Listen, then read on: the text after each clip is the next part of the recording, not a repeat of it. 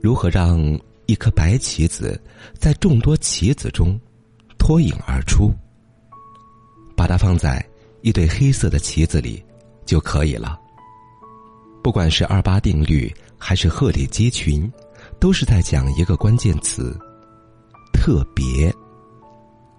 胡适说：“狮子、老虎永远都是独来独往的，只有狐狸和狗才是成群结队。”实际上，你会发现，很多优秀的人都有些不太合群，不会随大流，因为这样的人活得很通透，他们知道自己需要什么，也知道自己应该做些什么。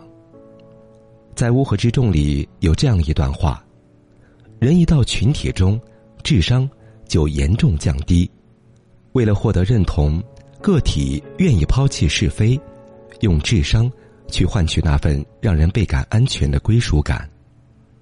很多时候，我们为了让自己显得不那么孤僻，逼自己改变，融入到群体中去。最终，虽然融入了群体，但却也葬送了自己，辜负了自己。你明明是一只雄鹰，却走进了一个鸡窝，为了和这个群体打成一片。你每天和他们一样，在一亩三分地里转悠，却忘了，你当初的梦想明明是要展翅高飞，在云层里穿梭，是要去江河湖海，是要去天涯海角的。太多太多的人在群体中忘记了自己是谁，迷失了自我。人天生有惰性，也特别容易受到环境的影响。一个人懒，就会带动两个人懒；两个人懒，就会带动一群人懒。而你很可能会在这样的群体里丧失竞争力，变得平庸不堪。所以，不要逼自己去合群，要学会独处。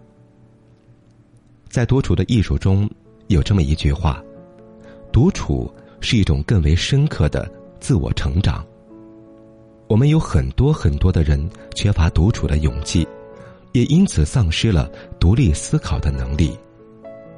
其实，这世界上没有绝对孤独的人，一定有和你志同道合的灵魂。再另类的人，也会有自己的小圈子。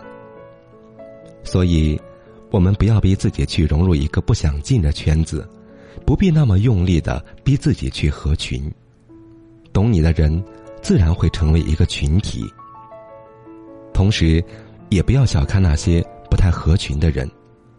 有些人看着孤僻，看着不善言辞，不是他不说话，而是和你无话可说罢了。